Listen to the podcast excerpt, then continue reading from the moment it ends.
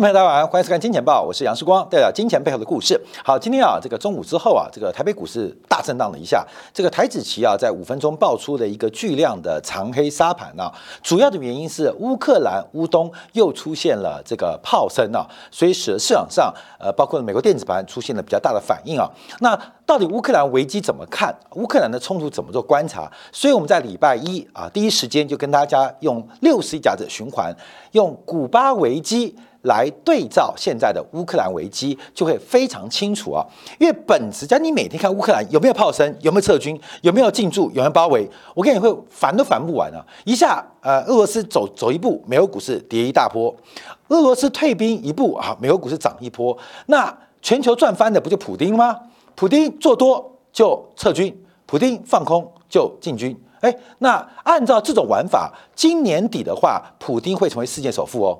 关没有？一定的哦，因为市场是这样反应的嘛。所以普丁就说：“哎，我做好多单了，六十万大军啊，十五万大军全数撤回，美股大涨，呃，多单出光了啊，出光了，反手放空，再派五万部队包围乌克兰啊，股市在大跌。照这种玩法。”普丁还不用等到年底，下个月就是世界首富了。你觉得烦不烦？你觉得会不会？所以，我们看本质啊，本质不是乌克兰啊，包括了美苏之间的问题啊，美俄之间问题。从六十年前的古巴危机就看到，甘乃迪政府为了转移内部的压力，进行了一个对苏联集团的军事挑衅。啊，军事挑衅，这才是本质。那为什么甘乃迪要针对不管是苏联集团在土耳其、意大利建立导弹基地，来试图挑衅最敏感的前沿军事的冲突风险？主要要转移内部压力。所以本质要抓清楚。这个本质，我们要从昨天晚上美国公布的零售销售数据来进行说明。昨天晚上公布的零售销售数据，按照最新数据，一月份是比去年十月份。按月哦，增加了百分之三点八。所有的财经媒体都说，哇，美国一月份的零售销售出现了强弹，美国一月份的零售销售超出预期，真的是这样吗？真的是这样吗？啊，各位，我们就要从另外一个指标做观察，零售数据怎么来的？零售数据啊，主要是针对美国十三大的零售产业，五千多家企业进行一个这个采样。来回推母体，而零售销售数据在美国总消费的大概呃四成左右，那美国消费占美国 GDP 的七成左右，所以零售销售数据基本上。大部分是实体销售的数据，而这个实体销售大概在美国 GDP 的四分之一多一点点的，大于四分之一，所以这个数据啊是非常重要，直观可以观察美国经济状况的一个表现。那一月份的数据表现非常的抢眼，真的是这样吗？好，各位，我们要拆开去观察这数据。刚刚提到了十三大产业五千多家企业调查，怎么调查？怎么调查零售销售金额一个月六千亿美金怎么出来的？就是销售数量乘以销售的价格。再次强调哦，销售的数量乘以销售的价格就等于零售销售数据六千两百亿美金的规模。六千两百亿就是几千种的数商品乘以销售的数量，再乘以每一个商品的单价，这是我们跟大家讲的特别重要的观察点。所以你不能看数据很靓丽，一月份的零售销售较十月份大幅增加了百分之三点八，创下十个月以来最强劲的一个复苏跟反弹。而一月份的零售销售跟去年一月份的销售金额相比是增长了百分之十三，这个数据也是两位数的增长。所以看起。起来，美国零售销售数据表现是非常强劲，其实绝对不然呐。我们从一个数据做观察，我们把最新一月份的消费者物价指数跟昨天公布的一月份零售销售数据，我们把它拆解，关表拆解，关表这数字啊，零售销售，零售销售我们叫零啊，零售销售数据，它是价格乘以数量，看到没有？是价格除以数量。昨天公布的是零售销售数据。CPI 代表的是价格，关键在于数量。各位，你懂意思了吗？你懂意思？我们把这个数据拆开来观察，会发现美国进入了一个非常严重的停滞性通货膨胀。从零售销售数据可以作为一个非常直观的证明。怎么说呢？啊，怎么说呢？我们把这个图进行中文翻译跟加工，让大家能够了解到这个数据的变化。好，这边是昨天公布的零售销售数据，一月份的，那跟十二月相比的月增率是百分之三点八，跟去年一月份相比是年增率百分之十三。那同时补充了十二月数据，因为十二月数据当时是吓坏大家，十二月比十一月掉了二点五 percent，就是美国的耶诞消费旺季的数据不如预期，但年增率比前一年二零二零年的十二月是增长了十六点七 percent。好，那这是月度的变化，去年十二月跟昨天公布的一月。月度月增率，年度年增率。那另外更简单、更直观的、更客观的是季增率啊，把季增率拉出来啊。那这个季增率啊，就是把这个十一月到一月份，等于整个冬天的消费，跟二零二一年的八到十月，还有。前年的十一月到一月来进行同步的比较，季增率是百分之一点七到百分之十六点一啊，不等的数据啊。好，后面我们再解读这个数据。那我们知道零售销售十三大类，最大类是哪一类啊？哥们，你去买耐久材，除了房子哦，房子不在零售销售里面嘛？你去这个实体店面，譬如说便利商店啊，你买到房子吗？买不到嘛。所以零售销售占最大头的就是汽车，汽车。占了零售销售的百分之十八，这是第一大全值啊！大家注意啊，第一大全值，我们就看汽车的销售金额啊。汽车、汽车、汽车是最大头哦。月增率今年一月份比去年十二月份，一月份比去年十二月份增长了百分之五点七啊，我们再百分之五点七。今年的一月份比前年的一月呃去年的一月份，就年增率是增长了百分之十一点三。好，这是月增率、年增率、月增率、年增率，各位，这是金额哦，金额哦，金额哦。好，我们看一下美国消费者物价指数，汽车的价格啊，汽车的价格，这个新车的价格，包括新车，我们就看汽车好了，因为它这边是公布的汽车跟零组件好了，就这个项目，各位，零项目，一月份的汽车跟零组件的价格，月增率是百分之零点八六，年增率是百分之二十三点四二，各位注意哦。我们刚刚讲到，零售销售的数据是价格乘以数量。好，这个增长了百分之十一点三。好，朋友们画个箭头。那 P 就是价格增长了百分之二十三点四二。请问 Q 是多少？全 Q 是多少？我常提到，其实小学四年级啊就可以进入市场了。巴菲特是小学四年级进入股市的，索罗斯是小学五年级进入股市的，世光是小学四年级进入股市的。为什么四年级可以进入股市？因为其实投资就是加减乘除。可是要讨论宏观经济数据的时候，就要读书喽，就要读书喽。要读多少？读博士吗？读硕士吗？不用，要读到小学六年级。啊，要读到小学六年级，为什么？这个数字啊，就是给你一个基，那你要看 P 乘以 Q 是多少。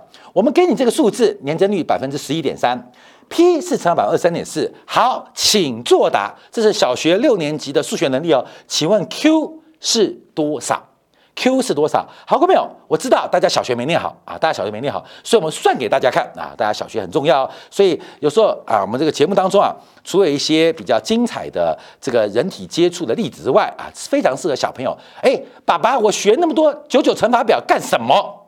用不到，背完之后怎么办？哈，考一百分代表什么意义？啊，各位很重要哦，就是让小朋友知道，原来加减乘除对于我们理解世界。不是理解世界，了解事情背后的真相。数学是一个最棒的工具。好，各位，我们从两个数据做观察，一个是美国汽车销售的一个呃零售额啊，这个金额啊，金额金额不是零售金额是在这边，这是个指数比例哦，是一百二十六啊，指数比例。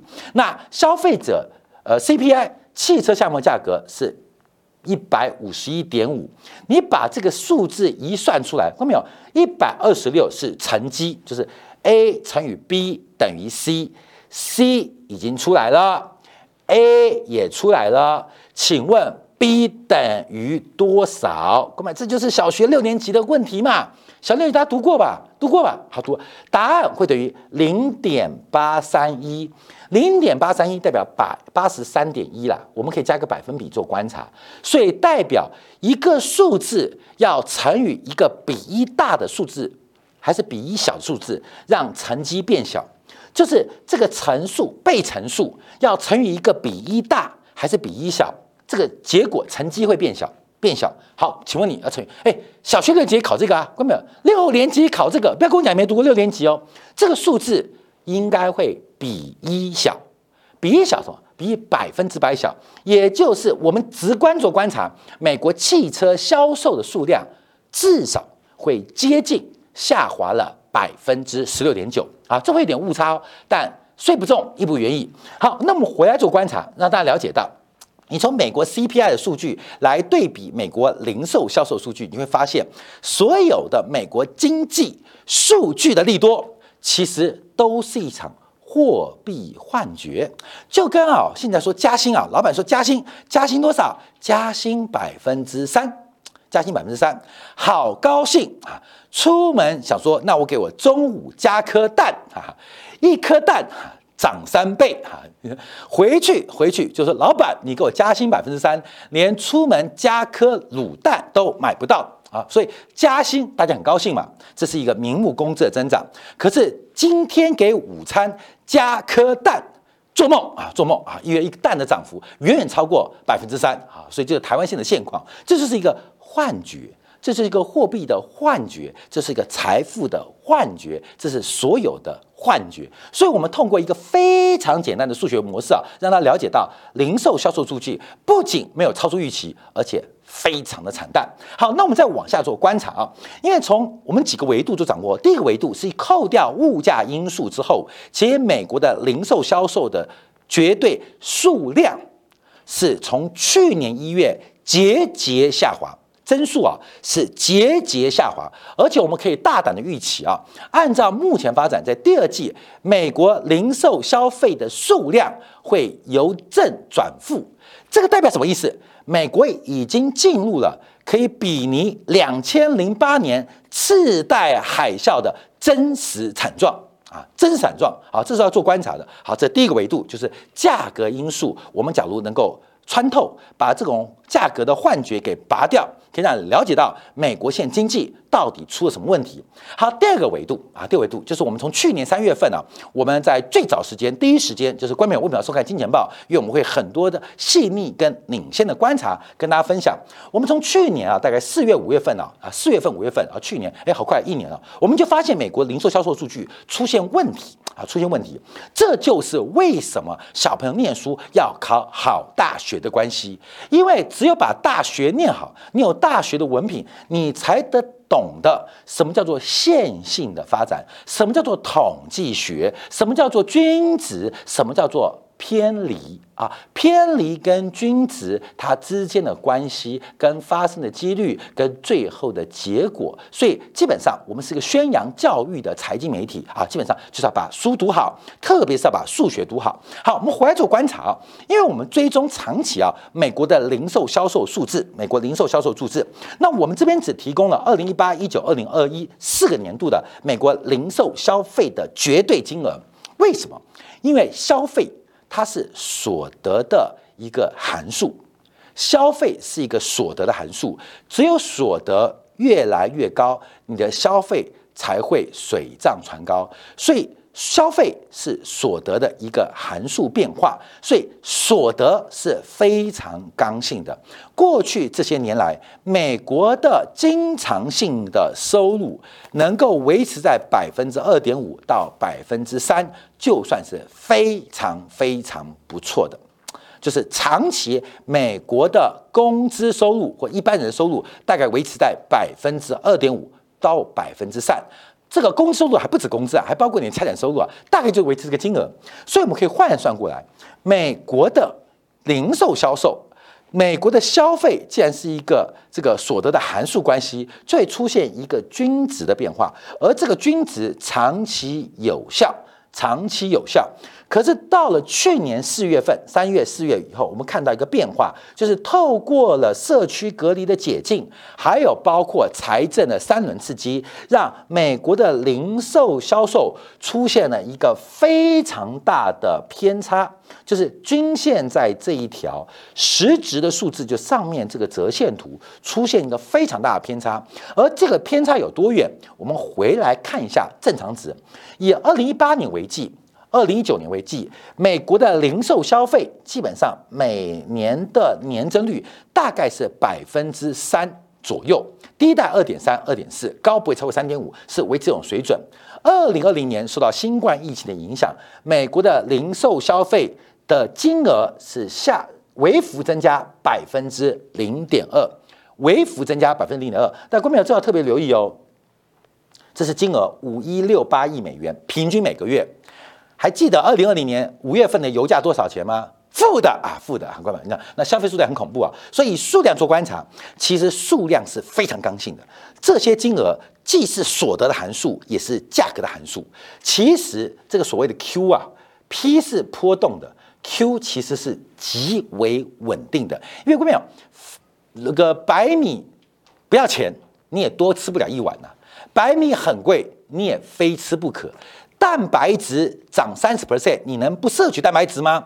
蛋白质跌五十 percent，你可以多摄取点蛋白质吗？不会啊，不会，跟热量、糖分是一样的。所以其实数量是极其稳定，只有价格是波动的。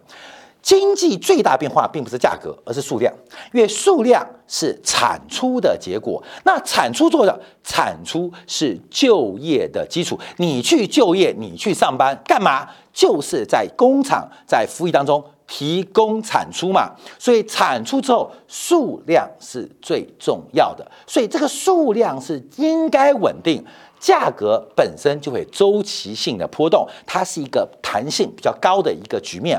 那我们观察二零一八、一九、二零，到了二零二一年，我们看到整个的零售销售金额年增率高达百分之十九点三，这是永远、永远是一个泡沫，这是绝对不可能持续的。而这个不可能持续，将会从今年开始进行买单，就是你家里过多的东西啊，比如说呃哑铃啊。哑铃啊，十二磅的买一个，立志我肌肉变大啊，二头肌再买个十六磅的。十六磅不够，我相信十六磅电网会买个十八磅，反正最近在促销，这个淘宝在促销，我再多买一组十二、十四、十六、十八、二十磅一起买一套，买一套，买完之后就发现很占位置哈。跑步机家里买跑步机，像血糖机，像最近的体温计，家里体温计可能买两个、三个一堆啊，看到没有？这个都是美国零售销售过度消费的结果，而这个过度消费基本上即将出现一个重大的均值回归。所以前面这是第二点，前面第一点告诉大家是。零售销售的数据还是好的，可是零售销售的数量已经开始出现一个很重要的转折，而代表的 Q 产出的数量已经开始转弱的变化。好，那我们就要看第三点啊，第三点就要看库销比。这个库销比啊，基本上从企业看来的，一个是批发库存，一个是零售库存，一个是批发库存，一个是零售库存。那当然，这数据很简单，就是库存。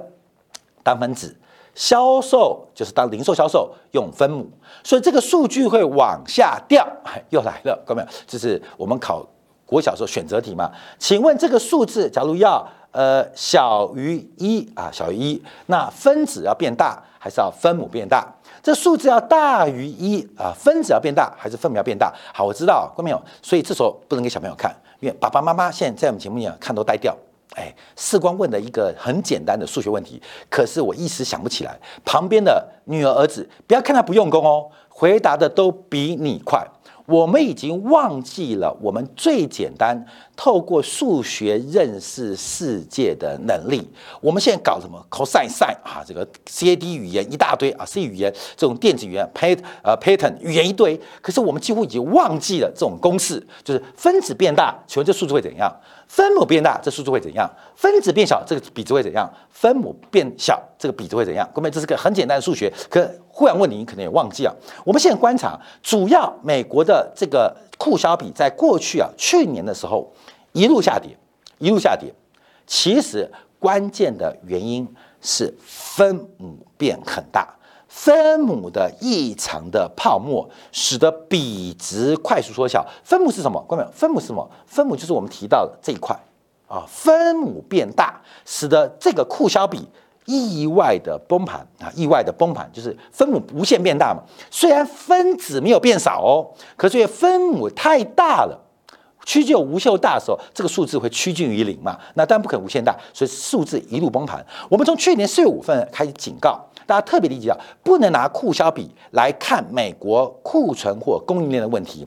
主要其实不是供应链问题，主要是零售消费出现了泡沫化动作。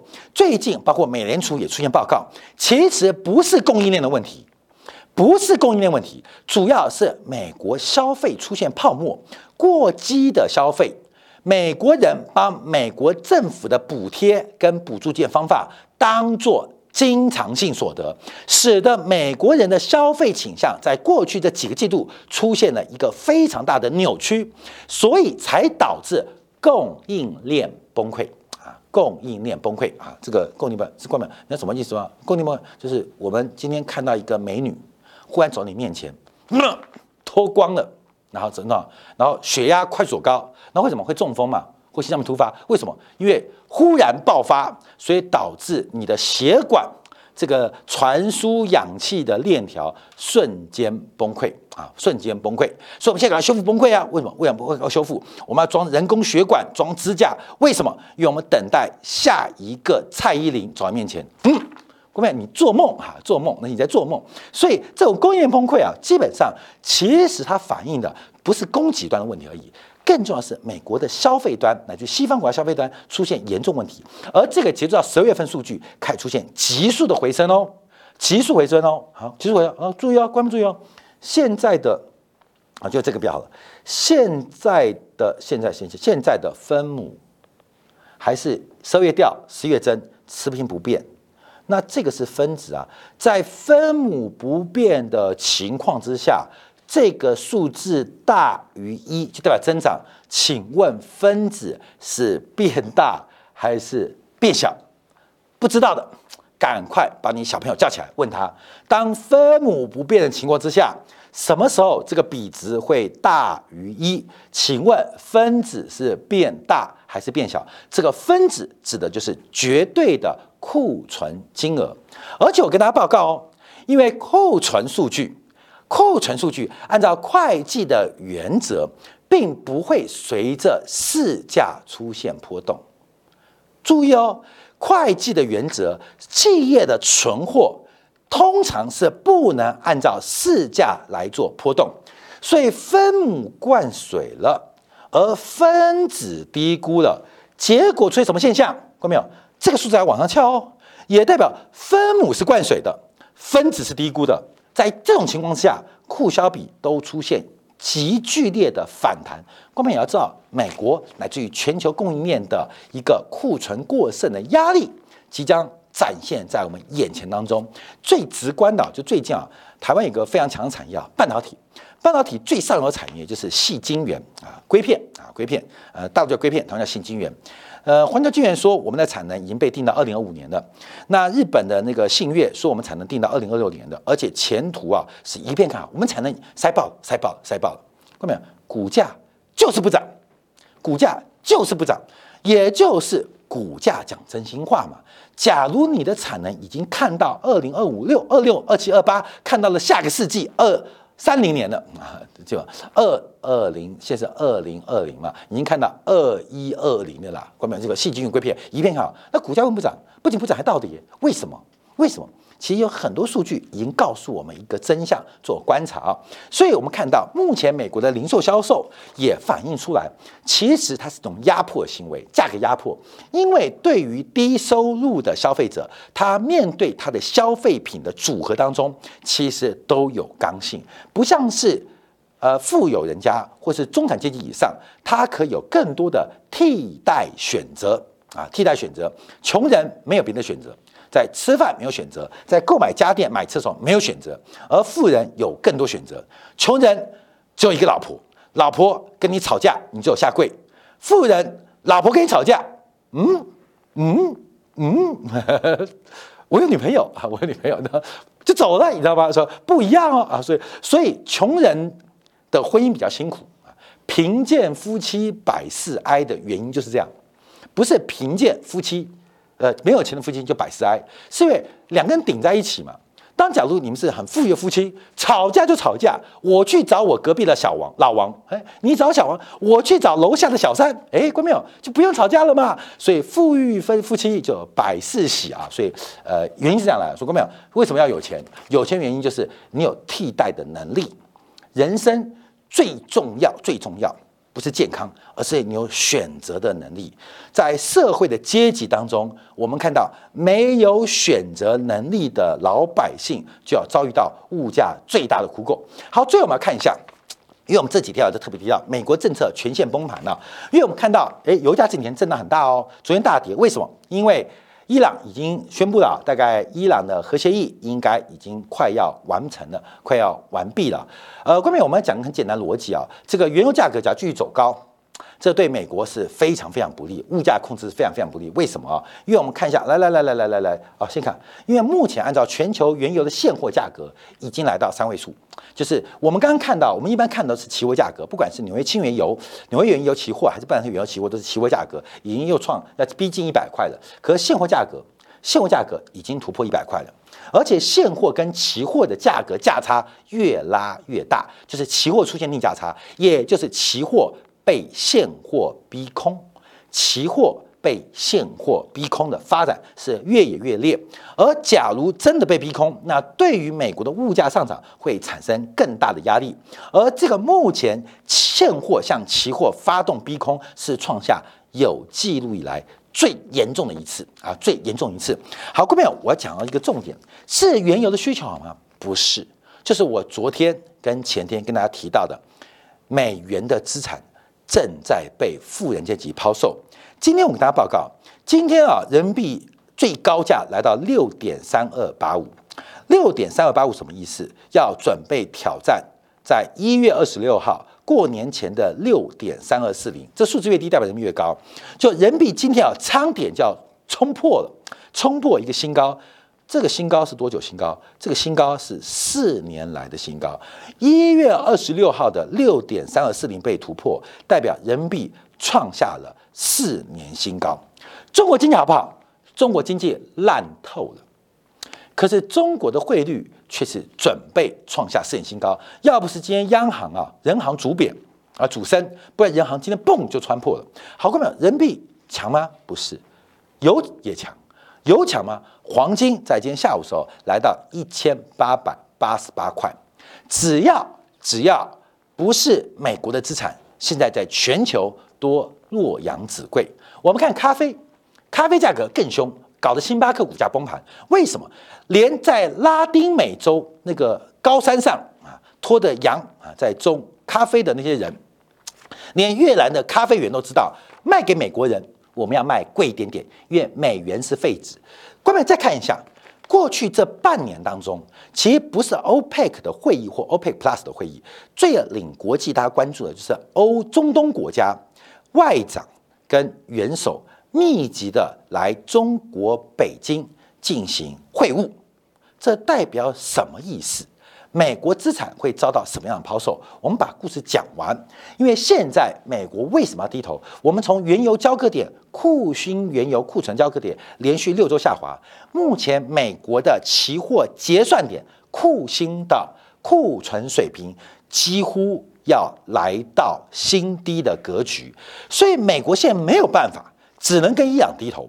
全世界现在能够制衡俄罗斯跟沙特的，就只有伊朗。全世界能够立刻大幅增产的，也只有伊朗。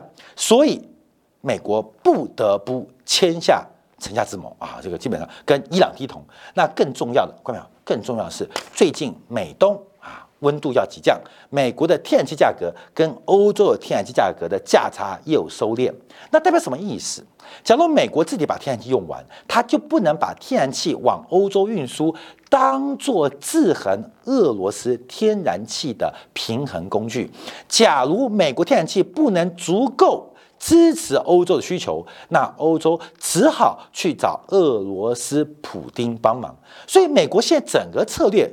大乱啊！内部的消费者物价，包括油价的失控，到天然气的工具都非常难以使用。我们休息一下，回来叫观察。今天今天看，我们特别关注一场国债拍卖，二十年期的国债拍卖是本周美国财政部唯一的拍卖。为什么二十年期拍卖特别重要？因为它是一个黄金坑。可是明明是个黄金坑，结果遭受到市场上冷漠以对。到底美国国债的需求低落到什么地步？现在面对的问题，美联储的会议摘要又告诉我们什么样的方向？休息一下，今天的部分帮你做进一步的观察跟解读。